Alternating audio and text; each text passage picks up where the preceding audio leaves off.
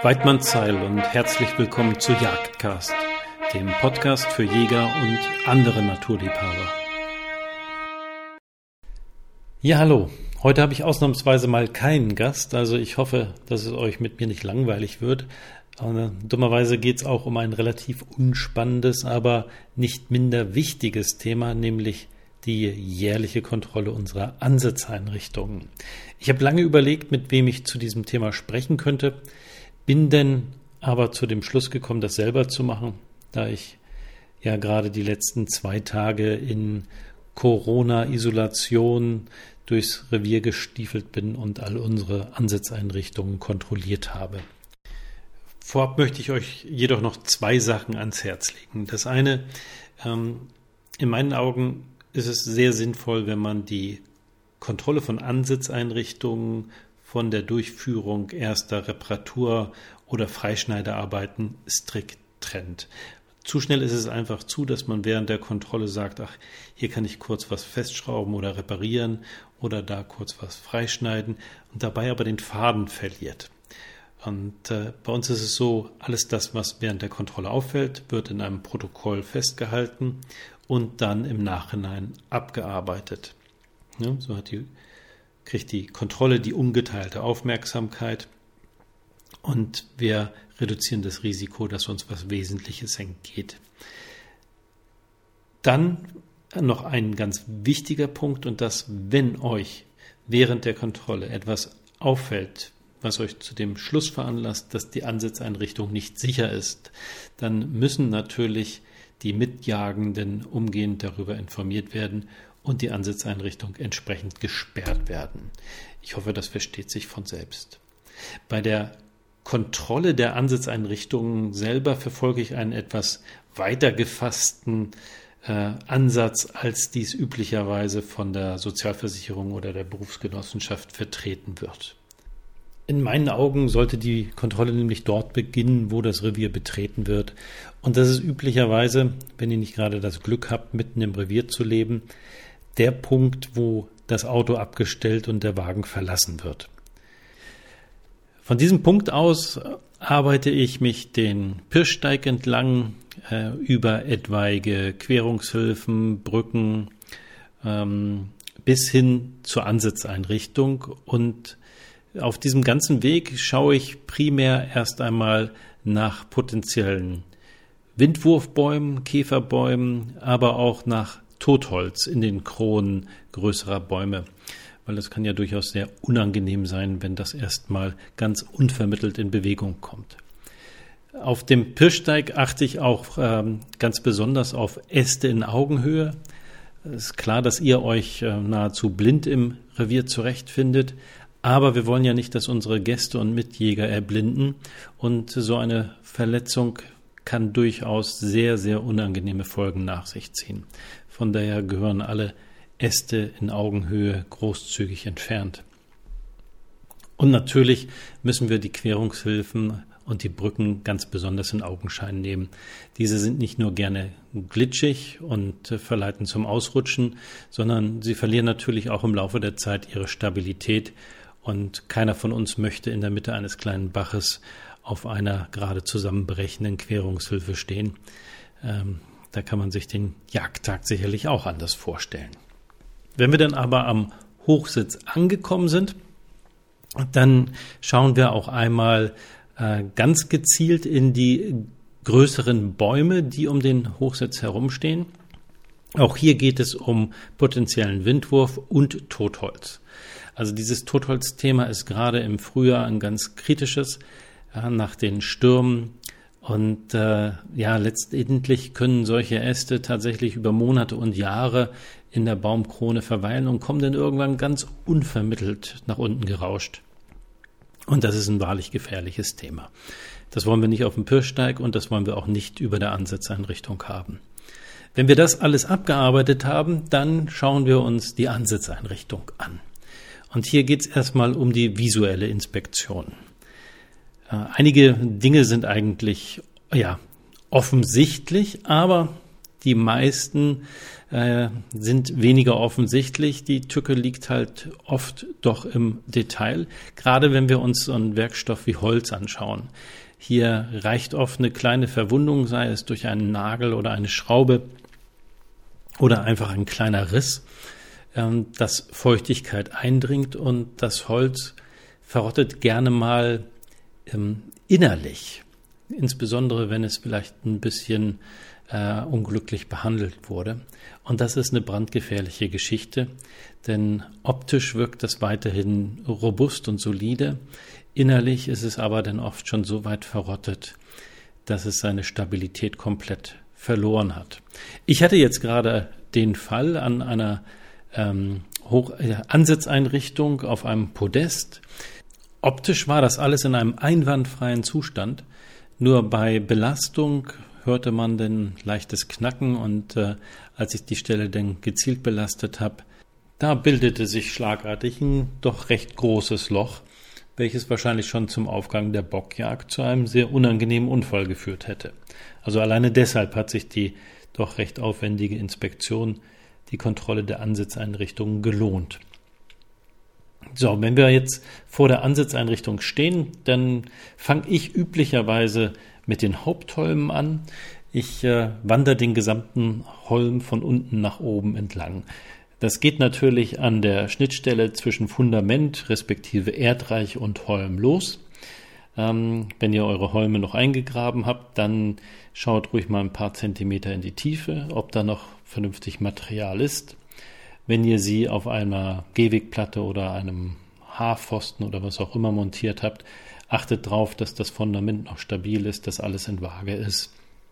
Wenn wir diesen Bereich inspiziert haben, dann wandern wir den Hauptholm weiter nach oben und äh, ja, wie gesagt, ich rüttel regelmäßig und klopfe auch alles ab, weil gerade beim Klopfen man ja auch oft eine akustische Rückmeldung kriegt. Also bei ähm, soliden Holz ist es ja dann oft doch eher ein, ein relativ hoher Ton, wohingegen, wenn es ja innerlich verrottet ist, dann klingt das dumpfer, klingt das insgesamt tiefer. Das alleine ist schon viel wert. Ähm, und Obendrein spürt man natürlich auch, wenn das Material unter dem Hammerschlägen quasi zusammensackt. Ähm, wir kommen dann irgendwann an die, an die Querstreben, an die Diagonalen. Hier geht es insbesondere um die Verbindungen, weil, wie gesagt, gerade dort, wo wir Nägel durchführen, wo aber auch Holz auf Holz liegt, da bildet sich gerne Fäule. Also hier müssen wir ganz besonders gründlich hinschauen. Und so wandern wir letztendlich den, den Hauptholm bis ganz nach oben. Es kann sein, dass die, die Inspektion von der Leiter weiter oben dann fortgesetzt werden muss. Ähm, wenn wir denn in den Bereich kommen, äh, wo der Holm in die Plattform oder je nachdem, wie es gebaut ist, direkt in die Kanzel übergeht, dann zahlt es sich mitunter aus, wenn man die Taschenlampe dabei hat, weil unter dieser Konstruktion ist es mitunter ein wenig dunkel. Aber bevor wir die Leiter hochklettern, um das zu inspizieren, müssen wir uns natürlich erstmal die Leiter angucken und da fangen wir wieder am Übergang, ja, Erdreich, Fundament oder ähm, Waschbetonplatte. Die, das untere Ende von, von Leitern liegt ja gerne auf Waschbetonplatten auf. Ähm, da gucken wir, ähm, ja, liegt das alles saugend schmatzend in der Waage auf? Ähm, passen, ist das alles noch solide? Sind die Leitersprossen fest verankert und die, die ähm, Unterfütterung der Leitersprossen ist das noch alles fest und solide. Ich klopfe in der Tat jede einzelne Sprosse mehrfach ab und so wandern die Leiter daneben nach oben. Äh, bevor wir uns äh, die, die Unterkonstruktion der Plattform oder der Kanzel anschauen, gucken wir erst einmal kurz, ob die Verbindung von Leiter und Plattform äh, vernünftig ist. Und dann können wir uns eben mit der Taschenlampe gegebenenfalls auch den unteren Bereich der Plattform oder der Kanzel anschauen. Wenn das alles vernünftig ist, dann geht's auf die Plattform. Bei uns ist es üblicherweise eine Plattform. Dort gucken wir natürlich, ob die äh, Bodenbretter alle vernünftig sind, ob die noch fest liegen, ob die stabil sind. Dann gucken wir vorsichtig, äh, ob das Geländer stabil ist, also es muss natürlich ordentlich belastet werden, aber wir wollen dabei natürlich auch nicht von der Plattform fliegen. Und dann widmen wir uns der Kanzel zu. Hier äh, ist es ja in der Regel eine Tür. Ähm, und hier geht es ein Stück weit über die Sicherheit hinaus, weil letztendlich äh, wollen wir natürlich, dass die Tür äh, sicher zu öffnen und zu schließen ist, aber wenn sie Geräusche macht, quietscht oder klemmt, dann kann das durchaus den Jagderfolg beeinträchtigen und von daher wird es entsprechend notiert, wenn es hier unangenehme Geräusche gibt. Das gleiche gilt für die Fenster. Ähm, ich weiß, viele haben keine Fenster, aber wir haben unsere Hochsitze mit Fenstern versehen, mit Plexiglasscheiben, die wir nach innen hochklappen. Aber das Ganze soll natürlich auch möglichst äh, ja, geräuschlos vonstatten gehen. Ähm, Wenn es hier Probleme gibt, wird das nur notiert. Wie gesagt, wir trennen Reparatur von Kontrolle ganz bewusst. Mitunter gibt's hier äh, aber keine, keine Kanzel, sondern nur was Offenes. Dann gucken wir uns die Brustwehr ganz genau an. Wir gucken uns das Sitzbrett an. Oder, was natürlich auch ganz angenehm ist, den Bürostuhl. Ähm, auch hier geht's nicht nur um die Sicherheit. Ähm, also da muss schon viel passieren, dass der Bürostuhl nicht mehr sicher ist. Aber primär geht's eben um Geräuschbelästigung. Ähm, Gleichzeitig, und das hätte ich zuerst erwähnen sollen, gucken wir natürlich aber auch nach Insekten. Wir wissen alle, dass Insekten im Hochsitz sehr unangenehm sein können, gerade Wespen und Hornissen. Ähm, also von daher wollen wir natürlich auch keine unliebsamen Überraschungen erleben. Wenn man die Inspektion jetzt im März, April macht, dann ist die Wahrscheinlichkeit noch relativ gering, dass da viel Betrieb ist. Aber nichtsdestotrotz sind wir immer vorsichtig. Und regional unterschiedlich äh, kann ich auch nur empfehlen, auf Mäuse zu achten, da gerade die Rötelmaus ja den Hunter-Virus überträgt, den sich wohl keiner von uns einfangen möchte. Also gestalten wir das Ganze tunlichst so, dass sich die Mäuse nicht besonders wohlfühlen. Äh, da das schwierig ist ähm, und ja, wenn man denn Probleme mit Mäusen hat, ähm, kann ich nur empfehlen, die ähm, die Haupträume äh, so zu gestalten, dass eben die Mäuse keine Chance haben. Da gibt es ganz, ganz praktische Manschetten, so ähnlich derer, die die Hunde um den Hals kriegen, wenn sie eben eine Operationsnarbe nicht lecken sollen. Ähm, wir gucken uns aber auch die Wände an, natürlich, äh, dass die gesamte Konstruktion der Kanzel solide ist. Ähm, nicht zu vergessen das Dach. Das Dach ja, wird oft gerne auf äh, dicht reduziert, aber ähm, auch so ein Dach will natürlich fest sitzen. Und wir dürfen nicht vergessen, dass an so einem Dach, gerade wenn da ein vernünftiger Überstand ist, da rütteln die Winterstürme schon ganz ordentlich dran. Und wir wollen ja nicht, dass das irgendwann mal davonfliegt. Also im besten Fall ist es dann halt nur kaputt. Im schlimmsten Fall fliegt es aber auch auf einen ja, wertvollen Gegenstand oder vielleicht sogar auf eine Person. Und äh, das gilt es natürlich zu vermeiden. Also bei unserer Dachkontrolle geht es nicht nur um Dichtigkeit, sondern auch um die äh, ordnungsgemäße Verbindung zwischen Dach und der darunterliegenden Konstruktion.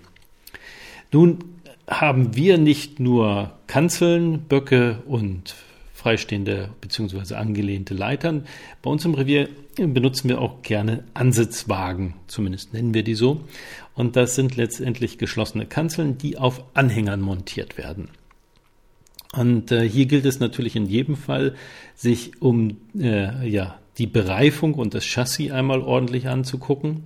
Und je nachdem, wie die äh, Ansitzwagen bewegt werden sollen, sprich ob sie auch auf öffentlichen Straßen bewegt werden sollen, müssen natürlich, müssen natürlich auch Beleuchtung, Bremse und Bremse überprüft werden, bis hin zu dem Punkt, dass natürlich regelmäßig der TÜV gemacht werden muss. Sowas vergisst man gerne, wenn der Hänger über ja, Monate irgendwo im Revier steht, aber das wird dann natürlich ganz unangenehm, wenn man auf einmal über öffentlichen Grund fährt und natürlich genau in dem Moment die Polizei vorbeikommt. Ähm, in unserem Fall gucken wir uns natürlich auch die Heizungen an. Also wir haben es nicht auf jedem Hochsitz, aber ähm, äh, wir haben auf einigen Hochsitzen äh, Gasheizungen und die müssen natürlich auch im ordnungsgemäßen Zustand sein, entsprechend platziert sein. Und wenn wir feststellen, dass die Gasflasche schon dreiviertel leer ist, dann wird das natürlich auch notiert, sodass dann eben bei nächster Gelegenheit das Ganze wieder aufgefüllt wird. Das ist so alles in allem das Prozedere, was wir ja zumindest ein, ja, wahrscheinlich sogar eher zweimal im Jahr durchlaufen, um sicherzustellen, dass wirklich alles in Ordnung ist mit unseren Ansatzeinrichtungen. Vom Prinzip her ist das natürlich etwas, was ihr in abgeschwächter Form vor jedem Betreten macht. Ich weiß, das wird gerne mal etwas äh, vernachlässigt, aber ne, wenn man zumindest bei Tageslicht an die Ansitzeinrichtung herantritt, dann hat man ja die visuelle Kontrolle und ich kann nur wärmstens empfehlen, auch immer einmal beherzt zuzupacken und eine Rüttelprobe zu machen. Das dauert den Bruchteil einer Sekunde und kann sehr unliebsame Überraschungen vermeiden. Gerade wenn man in fremden Revieren zu Gast ist. Das ist ja nicht überall so, dass ähm, der, dem Zustand der Ansitzeinrichtungen, ich sag mal, der, die angemessene Aufmerksamkeit geschenkt wird. Und äh, diese, diese eingehende jährliche Überprüfung, das ist natürlich vornehmlich Aufgabe des Pächters, aber letztlich zahlt es sich einfach aus, wenn man das als Begehungsscheininhaber, Jagdgast, äh, ja, im Rahmen seiner Möglichkeiten jedes Mal macht, wenn man irgendwo neu hinzukommt. Letztlich geht es eben um eure Sicherheit und die eurer Begleitperson und da sollte man besser keine Kompromisse machen. So viel zum Thema Kontrolle von Ansitzeinrichtungen. Keine Sorge, beim nächsten Mal werde ich wieder einen Gast haben. Äh, abschließend erlaubt mir nur noch einen Hinweis. Das neue Jagdjahr steht vor der Tür und das ist üblicherweise der Punkt, wo man sich natürlich im Kreise der Mitjäger austauscht und zusammenkommt. Da dies in Zeiten von Covid-19 ja nur sehr eingeschränkt möglich sein wird und uns natürlich allen daran gelegen ist, dass die ähm, Kontakte äh, außerhalb der Familie minimiert werden.